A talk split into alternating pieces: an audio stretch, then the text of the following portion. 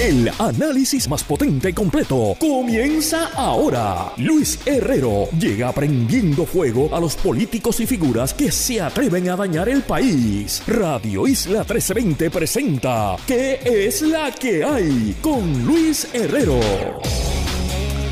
Muy buenas tardes. Bienvenidos y bienvenidas a ¿Qué es la que hay? con Luis Herrero por Radio Isla 1320. Hoy miércoles 9 de noviembre del 2022 estamos en vivo y en directo para todo Puerto Rico por el 1320 AM y su cadena para el mundo a través de radioisla.tv, nuestra obligación para teléfonos Radio Isla Móvil y en facebook.com diagonal Radio Isla TV. Yo soy Luis Herrero y como siempre les invito a que me sigan en todas las redes sociales, twitter.com diagonal L Herrero, facebook.com diagonal L Herrero, instagram.com diagonal L Herrero. Y recuerda que este programa lo puedes escuchar en su formato podcast.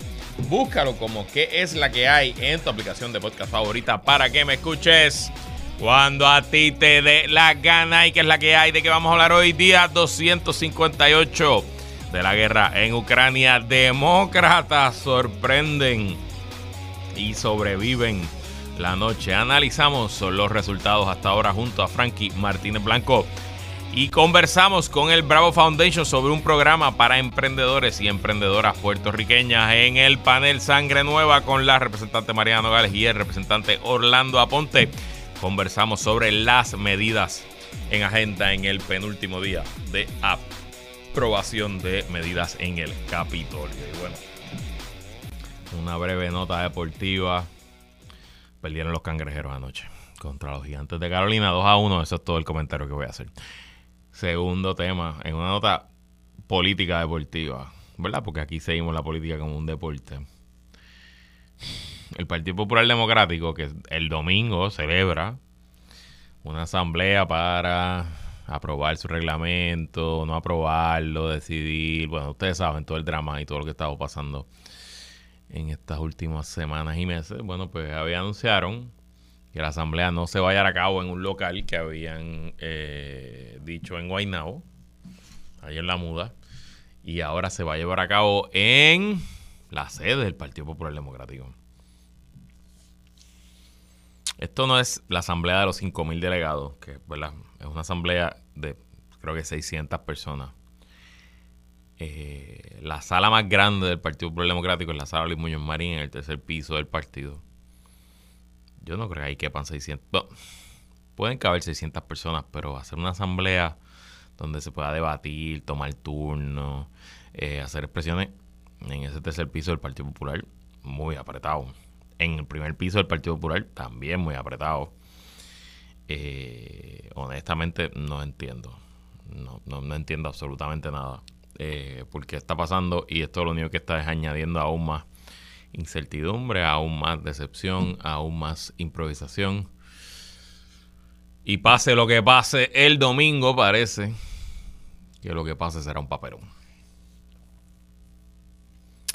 Y ayer estábamos hablando de el bonito que van a recibir un buen número de empleados públicos como parte del plan de ajustes de la deuda que fue aprobada el año pasado y que eh, incluye una cláusula que si en un año contributivo el gobierno de Puerto Rico levanta más dinero de lo presupuestado, más dinero de lo que se esperaba, y luego de que haya pagado todas sus obligaciones sobra dinero, pues ese dinero se divide en parte entre los bonistas y entre los empleados públicos que pues, reciben como una compensación adicional por ese aumento de ingresos. Yo les conté que eso en parte se debía a una negociación que hicieron varias uniones con la Junta de Control Fiscal, que a cambio del apoyo político que esas uniones dieron al plan de ajuste, pues su matrícula recibiría una compensación económica y yo les dije ayer que eso es así que funciona, por eso es que uno entra en una unión, que yo independientemente si uno favorece o no este mecanismo, la realidad es que hay que felicitar a la Unión por hacer su trabajo, defender a su matrícula y lograr este tipo de beneficios. Y bueno, la información que ha surgido preliminarmente, y nos vamos a entrar esta semana, es que potencialmente algunos de los empleados públicos, sobre todo los que menos cobran, que son miembros de estas uniones, eh, el cheque no va a ser como el bono de Navidad de 600 dólares. Eh, se habla de miles de dólares. Eh, para algunos de estos empleados, una cantidad de dinero que será significativa y que sin duda va a dar mucho de qué hablar cuando lo sepamos. Así que muy pendiente a esa información que conoceremos prontamente. Y bueno, vamos rapidito a eh, lo que ocurrió en la guerra en Ucrania en las últimas 24 horas. Y bueno, eh, lo que venimos discutiendo desde agosto y que venimos discutiendo con más insistencia en las últimas días y semanas, ocurrió finalmente hoy el ministro de Defensa ruso, Shogun, Shogin, no sé bien cómo se pronuncia su apellido, eh, en una conferencia con el Estado Mayor del Ejército ruso y transmitida por los medios televisivos rusos, anunció la retirada del ejército ruso de la ciudad de Gerson en el sur de Ucrania y de todas sus posiciones en el eh, lado oeste del río Nipro. El río Nipro cruza a Ucrania de, este a oeste, de oeste a este, sí, no de este a oeste. Eh, y Gerson, como hemos hablado muchas veces, es la única capital provincial, la única capital de un estado que Rusia ha logrado ocupar durante la guerra. Fue la primera ciudad grande en caer en las primeras semanas de la invasión. Eh, y era desde Gerson donde Rusia proponía, en su teoría de la invasión, eh, continuar su marcha hacia el oeste y tomar las ciudades de Odessa y esencialmente tomar toda la costa del Mar Negro de Ucrania.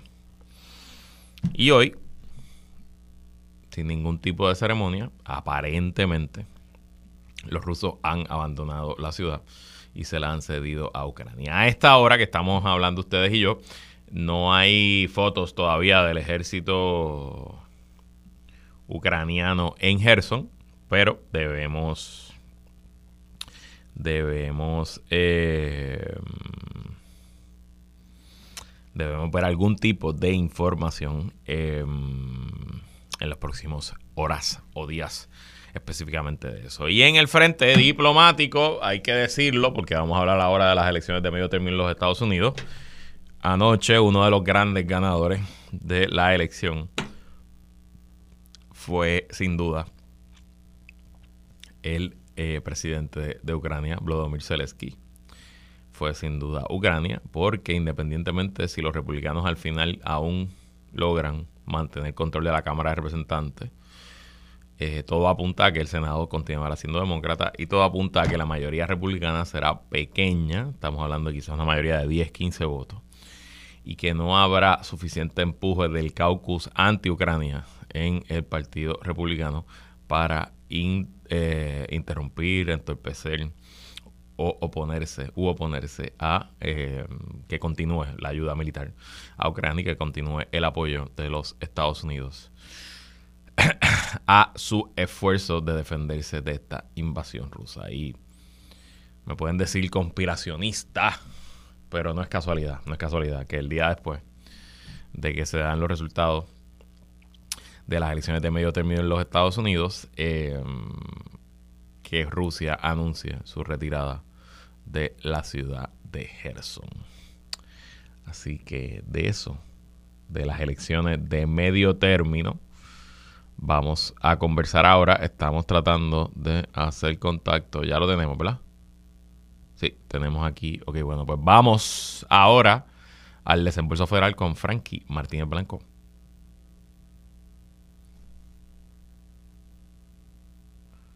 Desembolso federal. ¡Tírame la música! Es la que hay. Ahora entramos en el desembolso federal con el estratega político Frankie Martínez Blanco. Alex está dormido también. ¿Se quedaste hasta tarde viendo los resultados? ¿ah? Eso fue. Porque yo me quedé hasta bien tarde. Y otro que estoy seguro que ha dormido muy poco. Con nosotros, como hacemos de vez en cuando, nuestro analista de temas de los Estados Unidos, Frankie Martínez Blanco. ¿Qué es la que hay, Frankie? Luis, muy contento, sí. Yo me quedé hasta demasiado tarde y me levanté temprano para hablar con Jonathan esta mañana. Esta, esta mañana en algún chat que yo estuve dije, a los demócratas le hace falta así un lema, un grito de guerra como, como, como Fuego Popular o como que viva La Palma, porque no sabía qué gritar esta mañana después de más o menos conocer los resultados. Eh, qué sorpresa, ¿no?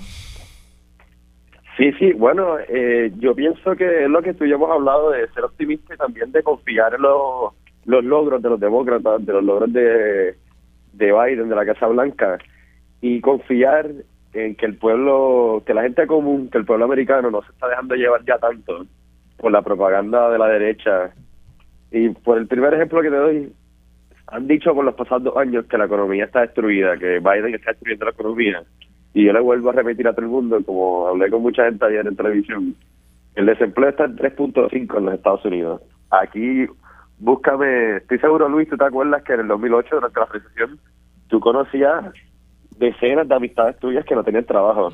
Hoy en día yo le pregunto a mis amigos, búscame a alguien que está desempleado y se les va a hacer difícil. Y eso es un verdadero, una verdadera marca de lo, fuerte que está la economía ahora mismo.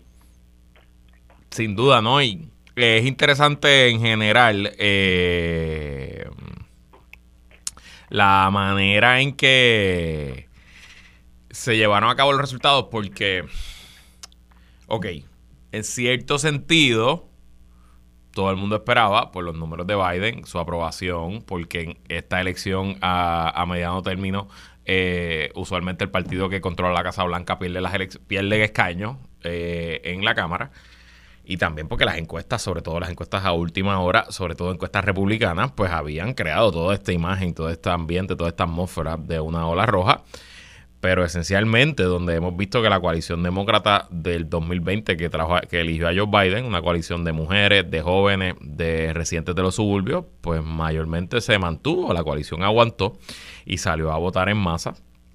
Eh, así que muy interesante y muy, muy sorprendente, ¿no? Y te pregunto, del 1 al 10, ¿cuán bueno es el resultado, por lo menos hasta ahora, de, para los demócratas?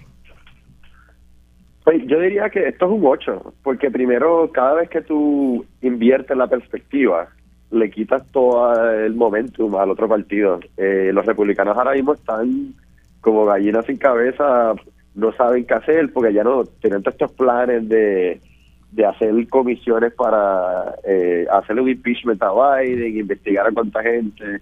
Ya no van a poder hacer eso porque ahora yo creo que van a ganar la Cámara, pero lo van a tener tan va a ser por cinco o seis escaños. Eso no va a poder gobernar como en el 2010 cuando tuvieron el Tea y que saben, ganaron, ganaron por casi 40 sillas. Eso va a tener que, que manubrar más, más moderadamente. Y también uno se pone a pensar en dónde ganaron. Aquí la una de las fallas más grandes fue en el estado de Nueva York, donde los republicanos eh, consiguieron tres o cuatro sillas que eran demócratas, las flipearon, flipearon hasta el que era el jefe del D-Triple-C, que él es encargado de, que los demócratas ganaran la Cámara. Hasta él mismo perdió su propio escaño, que no había pasado en 42 años. Y son sillas que no debimos haber perdido. Y si esas cuatro la hubiéramos ganado y otras más en, en Indiana o en Ohio, yo creo que era, los demócratas hubieran ganado. Así que eso te dice lo bueno que en verdad fue eh, esta primaria, para, digo, esta elección para los demócratas. No fue tan mala como se esperaba. De acuerdo 100% y... Eh, no sé si hay, aquí hay un nuevo modelo, Frankie, una manera distinta de hacer las cosas. Eh, en cierto sentido, pues los demócratas lograron sobreponerse a unos mensajes llenos de miedo, lograron sobreponerse a unos ataques eh, hasta medio peligrosos eh, por la retórica, ¿no? Por, por, por la la escalada fascista del Partido Republicano, eh, lograron sobreponerse a un ambiente mediático que estaba básicamente todo el mundo dando por sentado que iban a, perder. No es que iban a perder, oye, la Cámara parece que la perdieron. El tema es que no cogieron la pela eh, que todo el mundo pensaba que iba a coger y que, oiga, oficialmente, el presidente Joe Biden, Doug Brandon, es el presidente demócrata más exitoso en unas elecciones de medio término de su primer cuatrenio desde John F. Kennedy. Y eso no estaba escrito en ningún libro, ¿me entiendes? Punto. Y lo que tú dices de que se perdieron unos escaños en Nueva York que no se a haber perdido, Eso es cierto, pero se ganaron unos escaños en Ohio, por ejemplo, que nadie pensaba que se iba a ganar. Se ganó el escaño de esta señora, la congresista extremista de Colorado, Lauren Boebert. O sea, y de hecho todavía hay un pequeño chance, pequeño, pequeño, de que incluso los demócratas todavía ganen la Cámara. Así que, obviamente, muy, muy interesante todo este resultado. Y recordándonos que, bueno, las encuestas son una cosa, pero hay que votar. Para eso son las elecciones, porque si no pues nos dejaríamos llevar por las encuestas y que el que salga mejor una encuesta sería el que gobernara, ¿no? Y ahora la pregunta al revés, del 1 al 10, ¿cuán malos son estos resultados para los republicanos? Eh, pues esto para mí es bien malo, yo diría como un 3 para los republicanos porque ah, es malo si no rectifican, si no aprenden las lecciones de lo que pasó en esta elección. Si no aprenden las lecciones, pues esto es un horrible, un 10 malo para ellos. Porque ¿qué, ¿cuáles son las lecciones que habrían de aprender? el extremismo, esto de crear alarmas y tensiones con todo, funcionó un poco con Trump, pero no está funcionando con otros candidatos.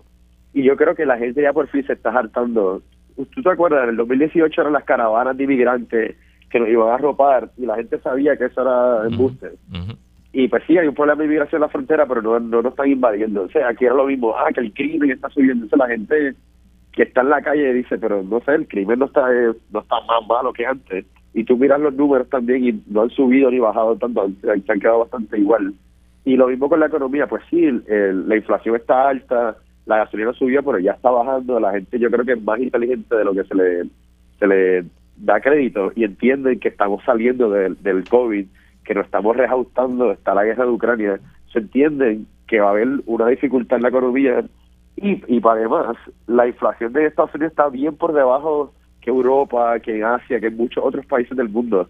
So, no pueden decir que esto es culpa de Biden, de que por cómo le está cogiendo el país, que es lo que los republicanos trataron de, de, de de pintar durante estas elecciones de medio término. La gente es más inteligente de lo que a veces la prensa, los políticos y las campañas le dan a, piensan y creo que tienes toda la razón. Sí, pues. Creo que tienes toda la razón en ese comentario. También una de las lecciones importantes aquí es que la calidad de los candidatos y candidatas importa, la calidad de las campañas importan. Eh, los republicanos, sobre todo el ala trompista, el propio Donald Trump, eh, reclutó docenas y docenas de candidatos y candidatas a puestos a todos los niveles que no eran candidatos presentables en sociedad, que no eran buenos políticos, que tenían unas posturas muy extremistas y le pasó factura. Y honestamente yo creo que si no fuera por esa intervención de la ala más extrema trompista del Partido Republicano, hoy estaríamos hablando de un Senado republicano sin duda y de una Cámara republicana con una ventaja mucho más holgada y una mayoría mucho más holgada que la que se proyecta ahora. Y hablemos de eso, hablemos del Senado.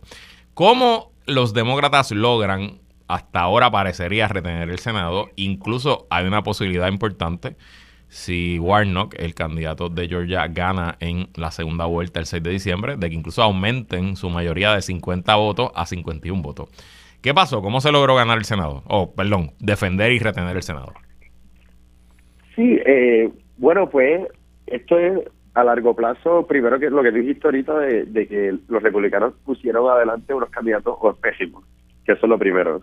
Lo segundo es que eh, el presidente Biden y los demócratas se enfocaron en pasar leyes que ayudaran al pueblo, a la clase media, y, y aunque sean muchas de esas leyes, todavía no se ha visto el impacto en la sociedad, se verá en los próximos años con la infraestructura, pero ese mensaje yo creo que más que durante la época de Obama, con el bill de, de recovery que hizo que hizo Obama, este bill como que se notó un poco más cuando el American Rescue Plan, con los chavos directos a la gente, eh, que ya el COVID, las vacunas llegaron, eh, nos salimos ya de COVID, las escuelas abrieron, y lo del bill infraestructura, todo eso ya la gente lo está viendo y los demócratas se ven que están trabajando, ellos no están creando, haciendo crisis dramáticas, tú casi ni escuchas de Biden, tú lo ves que él, él viene a Puerto Rico, él dice voy a ir a Puerto Rico y se va, sin mucho, sin, sin papel toalla ni nada, él solo viene, anuncia y sigue y manda a la secretaría del día. Él está trabajando y yo creo que, como dijimos ahorita, la gente es más inteligente de lo que le damos crédito y se está dando cuenta que esta administración lo que vino fue a trabajar y no a hacer el protagonismo. Y, eso es lo que yo estoy, yo estoy viendo aquí, por eso los demócratas pudieron aguantarse el Senado. Y no podemos menospreciar, eh, a pesar de que en la narrativa mediática había perdido importancia, eh, el impulso importante de las mujeres saliendo a votar y de los más jóvenes, la generación Z, esencialmente el único grupo demográfico en que los demócratas duplican, ganan 2 a 1 a los republicanos en los jóvenes 18 a 30 años y la participación de los jóvenes, todavía los números no son finales, pero apuntan a una participación histórica en una elección de medio término de esa generación. Así que no sé, Frankie, de Kids Are Right. los millennials. ¿Qué? No son los millennials, no, no son los millennials. No, no, por eso que esa generación de Z está votando a más, números más grandes que lo que nosotros en, la, nuestra generación de millennials salíamos a votar. Así mismo Y ellos son hasta más hasta más liberales y más progresistas que lo que éramos la nuestra generación de millennials. Bueno, entonces, es tremendo, estoy súper orgulloso de esa generación. Sí, esa generación mucho mejores que los millennials, déjame decirte. Los millennials estamos del cara. Eh, ok, pero todo lo que hemos hablado hasta ahora tiene una gran excepción anoche y la excepción se llama el estado de la Florida, donde los republicanos ganaron todo, pero ganaron todo por pela. el gobernador de Santis esencialmente gana 2 a 1, 60 a 30. La Marco Rubio gana 55 a, 35, si no me equivoco. Ganan, creo que 12 de 19 distritos de la Cámara de Representantes. Y ahora mismo no hay ni un solo demócrata eh, con una, un puesto estatal en la Florida. ¿Qué pasó en Florida, Frankie Martínez Blanco? Bueno, esto es algo que, tú y yo hemos hablado mucho. Aquí es parte de que los demócratas se han dado, se han rendido en Florida y no han podido reclutar un buen candidato. Han pasado tantas cositas pequeñas. Bill Nelson haber perdido hace unos años fue horrible para nosotros. Eh, haber nominado a Charlie Crist, que es un ex republicano, la gente quiere algo nuevo. Y a la misma vez, eh, Ron DeSantis, hay que darle crédito, ha sido buen candidato con todas sus deficiencias. Él ha, él ha, podido encajar esa a, la trompista sin sonar tan loco. Y ha podido convencer hasta, bueno, ganó, yo creo que ganó Miami-Dade County, no había ningún republicano que ganó Miami-Dade County en Y, y eso, eso le doy mucho crédito. A mí, en cierto sentido, yo estoy contento que él ganó con tanta fuerza, porque ahora él va, va a ir de frente contra Trump. Y eso yo pienso que esa primaria entre esos dos nos va a ayudar a nosotros de acuerdo porque se va, el Partido Republicano se va a debilitar en esa guerra civil. So, yo estoy bien contento con mi popcorn, estoy loco por ver cómo esos dos se, se caen a En un mundo normal y racional, Donald Trump sería ya hoy una figura del pasado, estaría completamente descartado como líder del Partido Republicano y de Santi sería el futuro. Pero bueno, no vivimos en un mundo normal. Así que, nada, vamos a seguir pendiente. Obviamente, faltan votos por contarse. El control de ambas cámaras todavía no está decidido. Todo apunta a que el Senado se queda demócrata. Todo apunta a que la Cámara será republicana por un estrecho margen. Pero bueno, cuando tengamos los números. Un punto más. Dale, dale. último punto. Algo también bien impresionante de ayer fue las carreras de gobernadores. Los demócratas nos pudimos quedar con muchas eh, eh, casos de, con gobernadores en Michigan, en Pensilvania, en Arizona, parece que vamos a ganarla. Y eso nos va a ayudar mucho en el 24 a poder ganar esos estados para presidente. Al igual que flipa, flipearon muchos senados eh, estatales y muchas cámaras estatales. So, la cosa fue bien positiva hasta que no lo prestamos tanta atención por ese nivel más bajito local. So, ¿verdad? Fue una noche muy buena para... Y más también las los ballot initiatives, como se llaman. Había mucho sobre el aborto, sobre la legalización de marihuana muchos hechos progresistas que nosotros los devuelvas hacemos campaña a favor, que a veces el candidato republicano ganó en la elección, pero el issue demócrata de la legalización de la marihuana, la expansión del Medicaid o sobre eh, el acceso al aborto, todos esos ganaron abrumadoramente. Eso es bien positivo, que eso nos dice que es que los candidatos tienen que hacer mejor campaña sobre esos issues. Bueno, Vamos a seguir hablando de este tema. Gracias, Frankie Martínez Blanco. Y bueno, antes de irnos a la pausa, tenemos en la línea telefónica para hablarnos de un nuevo programa para emprendedores y emprendedoras en Puerto Rico de la fundación de la familia Bravo, Bravo Family Foundation. Recibimos a Juan, a Jaime R. Morales. Bienvenido, Jaime, ¿y qué es la que hay? Sí, saludos Luis, eh, muchas gracias por recibirnos. Gracias a ti por estar con nosotros. Cuéntanos un poco qué se trata este programa Rising Entrepreneurs del Bravo Family Foundation. Mira, el programa es una aceleradora de negocios eh, dirigido a jóvenes emprendedores que estén presentando proyectos innovadores, proyectos eh, que, que puedan servir a Puerto Rico, pero también a otros mercados. Estamos buscando personas, eh, idealmente equipos de, emprendedores que puedan eh, como, como dije, eh, innovar y llevar sus productos al, mercado local y al mercado también de Estados Unidos y, de otros lugares, pero que lo hagan obviamente de, una forma, ¿verdad?, que, que incorpore unos conceptos de negocio que le transmitimos en el programa. Eh, me, refiero a, mercadeo, me refiero a herramientas tecnológicas, me refiero obviamente a, principios también financieros que les permita entonces crecer sus negocios. Muchos eh, negocios que a veces se establecen en Puerto Rico se quedan pequeños, se estancan en un momento dado y en la, aceleradora de Rising Entrepreneurs hacemos lo posible para que estos emprendedores aprendan, ¿verdad? Eh, a, través de, talleres, a través de mentoría individualizada, aprendan a cómo llevar esos negocios de una manera correcta y estructurarlos para crecer.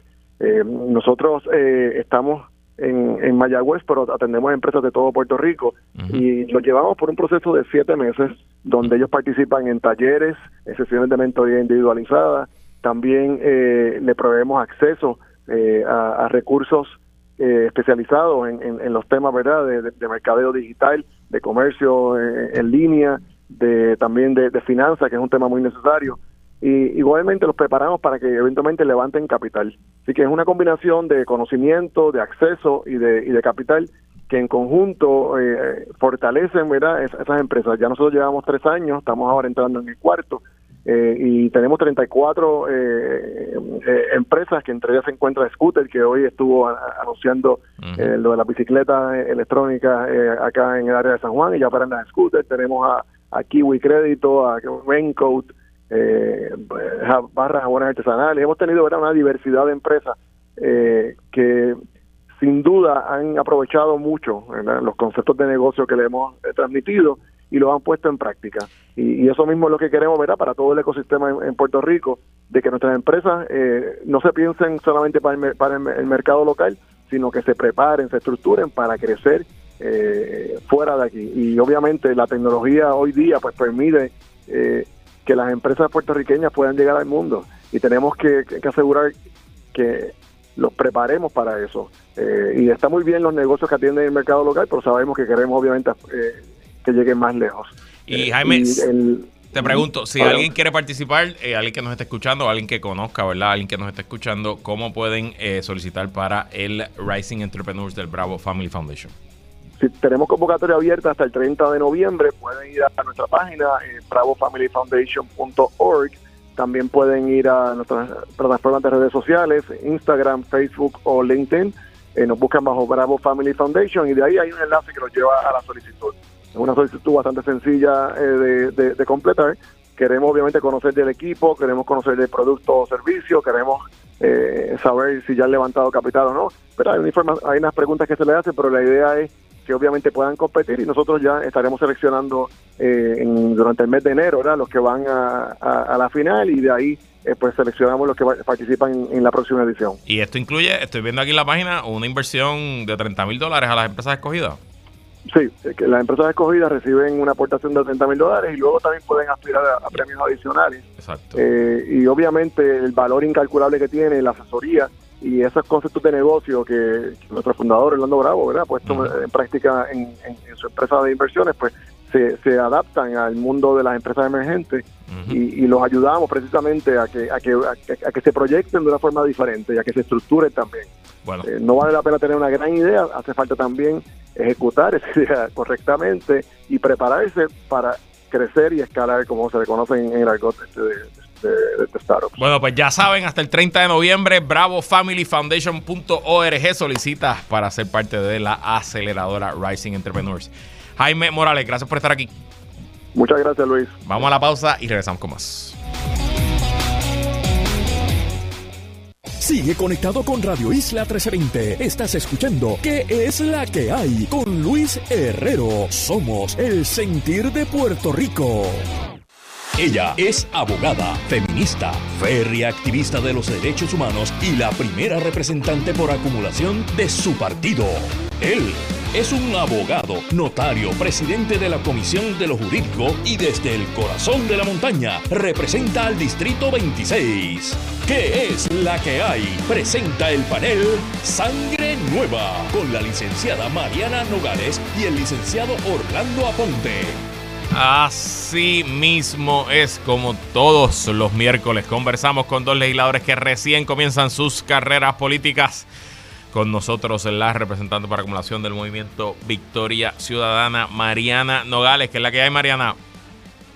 Saludos Luis a ti, a Orlando y a todas las personas que nos escuchan. Y representando a los pueblos de Barranquita, Jorocovis, Villalba y Coamo por el Partido Popular Democrático, Orlando Aponte, que es la que hay, Orlando. La que hay, Luis, estamos muy bien, este, contentos de estar nuevamente en el programa. Saludos a Mariana, la vi ahorita por el, por el hemiciclo y a todas las personas que nos escuchan. Bueno, ustedes le esperan dos noches largas, así que vamos rápido con los temas. Y de hecho hay algo de paralelismo con el resultado de la elección ayer en Estados Unidos y con el resultado de sus elecciones, porque yo creo que tanto tu victoria, Mariana, como representante por acumulación, como la tuya, Orlando, en tu distrito, fueron sorpresivas. Eh, no necesariamente la gente pensaba que iban a estar ahí y pues lo lograron y así sorpresiva también son los resultados hasta ahora de las elecciones anoche en los Estados Unidos, donde los demócratas aparentan que mantendrán control del Senado y aunque probablemente perdieron la Cámara, lo perderán por el mínimo de los votos, quizás una mayoría de 5, 8 votos. ¿Tu reacción a lo que pasó anoche en Estados Unidos, Mariana? Eh, yo creo que esa es mi reacción. Em. Orlando, tu reacción. bueno, este se esperaba, ¿verdad? Que por alguna razón un poco, yo diría, increíble, eh, los, los republicanos ganaran algo de terreno. Parece ser, de cómo se prestan las cosas, no, el, ¿verdad? el golpe no va a ser tan dramático como quizás se esperó antes. Yo vi al presidente Biden, a la vicepresidenta Kamala Harris, bastante activa, explicando, por ejemplo, que aquellas personas que se van a ver beneficiadas de eh, un perdón a los préstamos, condonación de préstamos, son millones de personas. eh, pues tenemos ahora mismo que ese programa, que es un programa demócrata, ¿verdad? Un programa del presidente demócrata, eh, se, se está viendo paralizado y afectado porque hay estados dominados por los republicanos que están impugnando esto, ¿verdad? Y han conseguido hasta cierta paralización. Es increíble, ¿verdad? Que en Puerto Rico hayan personas, evidentemente son PNP, son republicanos, que apoyan eh, eh, ese tipo de política pública, ¿no? Que busca, por ejemplo, que no pague impuestos eh, personas que son ultramillonarios, pero eh, las personas que necesitan embrollarse para poder progresar este, profesionalmente, pues no tengan ningún tipo de sesión o ayuda, ayuda económica. Es increíble, pero los hay. Y también hay estadistas que eh, cobran cerca de 120 mil dólares eh, al año dinero público y están en, en los Estados Unidos con gastos pagos, con un super salario, apoyando republicanos que dicen que no apoyarían la estadidad, así como lo oye la gente. Hay, cabilderos por estadidad que están apoyando la elección de republicanos que no quieren admitir a Puerto Rico. O sea, que si generalmente queremos sacar a esa gente, ¿verdad? Porque no están adelantando la estadidad, pues por ejemplo el señor Fortuño es de los primeros que tendría que acusar al secretario de Justicia que no está haciendo su trabajo, literalmente, ¿verdad? Y otra, otro, otros más. Así que muchas cosas interesantes que está pasando allá. A mí me sorprende también este, positivamente que al menos dos estados adicionales llevaron a votación el asunto de la posible legalización del cannabis, bien sea vía medicalización o recreacional, pues eso está cobrando más fuerza. Yo esperaba que fueran al menos cinco estados, parece ser que solamente dos van a ganar terreno en esa dirección también los estados que estaban eh, intentando restringir ¿verdad? Eh, los derechos, los derechos del reproductivos de las mujeres, personas estantes, pues también cogieron un golpe, así que están pasando cosas sumamente interesantes en la política norteamericana. De eso vamos a hablar eh, luego de luego de la pausa, específicamente los proyectos del aborto. Pero sin duda, muy interesante todo lo que dice. Fue el estado de Maryland el que aprobó la legalización del cannabis y un estado del sur también si no me equivoco, ahora se me va de la mente. Yo creo que fue Missouri. Creo que fue Missouri, correcto. Bueno, suficiente de Estados Unidos. Hablemos de Puerto Rico. Estamos a vísperas. Mañana es el último día de aprobación de medidas en esta tercera sesión ordinaria de esta Asamblea Legislativa, lo que quiere decir que ustedes están trabajando hasta largas horas de la noche. Te pregunto, Mariana, de lo que está en agenda, ¿cuáles son tus prioridades en estas 24 horas? Pues mira, eh, me parece bien importante que ya se firmó la concurrencia eh, del proyecto de la Cámara 474, que es el de legitimación activa ambiental, la concurrencia con las enmiendas del Senado, así que esperemos que se le dé el tracto correspondiente. Eh, hay unos proyectos, ¿verdad?, que están en la Comisión de los Jurídicos, Orlando que elabore sobre los mismos todos los que han tenido pues la controversia eh, mayor sobre eh, limitar los derechos de las mujeres o este garantizarlos por el contrario. Y qué es lo que va a ocurrir aquí eh, qué más este hoy por ejemplo hay un proyecto en, que estamos evaluando en la cámara es la RCC 415 si mal no recuerdo eh, que que es como que una cosa buena y una cosa mala, eh, porque tiene la garantía de unas bonificaciones para los empleados públicos, pero entonces a la misma vez tiene la porquería de estar dándole bonificaciones adicionales a los bonistas con los malditos instrumentos de valor contingente eh, y entonces pues te ponen a, a uno, ¿verdad?, en una situación difícil porque uno quiere proteger a los empleados públicos que se lo merecen, pero entonces, eh, como contraparte, hay que también darle esos esas bonificaciones a los bonistas, eh, que son producto de excedente en recaudos, o sea, el dinero que nosotros podríamos utilizar para mejorar las condiciones de Puerto Rico, eh, se lo tenemos que dar a unos bandidos. Y yo, ¿verdad? Sabes que yo no, la, no tengo pelos en la lengua. Eh, y, es, bien difícil, es bien difícil eh, esa votación, ¿verdad? Pero eh, nosotros entendemos que los empleados públicos van por encima. Pero ese, ese, ese es el resultado del mal acuerdo del plan de ajuste de la deuda. y lo vamos a seguir viendo todos los años. Cada vez que haya excedentes en los recaudos, va a haber que pagarle a los bandidos eso. Eh, y nada, pues hay un montón de... Oye, Mariana, pero, pero yo he escuchado que, los empleados unionados, sobre todo los afiliados a, las uniones que apoyaron el plan, van a cobrar un par de miles de... están hablando de miles de dólares que se van a cobrar, o sea que... No pues sé. Mira, eso ¿Cómo, cómo ve una, una cosa con la otra? Sí, nosotros hablamos eso con Santa, eh, Jesús Santa, y nos dijo que todavía él no tiene los números precisos. O sea, lo, que sí se sabe es que los empleados unionados que negociaron mejores condiciones de trabajo, por eso es importante que los empleados estén unionados dentro del sector público y fuera del sector público, van a recibir más. Y los empleados que no están unionados, pues no van a recibir lo mismo. Eh, pero ahora mismo, y lo acabamos de discutir con Jesús Santa hace unos minutos, que le, hicimos una interpelación, ah. este, él me dijo que no sabía, o sea, no, no, no te sabemos con certeza qué es lo que van a cobrar los empleados. Así que, pues, eh, es un poco a ciegas lo que se está votando. Yo lo dije ayer, lo digo hoy de nuevo con ustedes aquí de testigos. Yo felicito a las uniones que le lograron eso a sus matrículas, para eso son las uniones. Y las demás uniones que le pidieron a sus matrículas que votaran en contra, pues ahora van a tener que contestar las matrículas cuando comparen cheque contra cheque. Ya veremos. Vamos a la pausa y de lo que queda en agenda legislativa seguimos conversando con Mariano Gales y Orlando Aponte en el panel Sangre Nueva, en que es la que hay que continúa luego la pausa.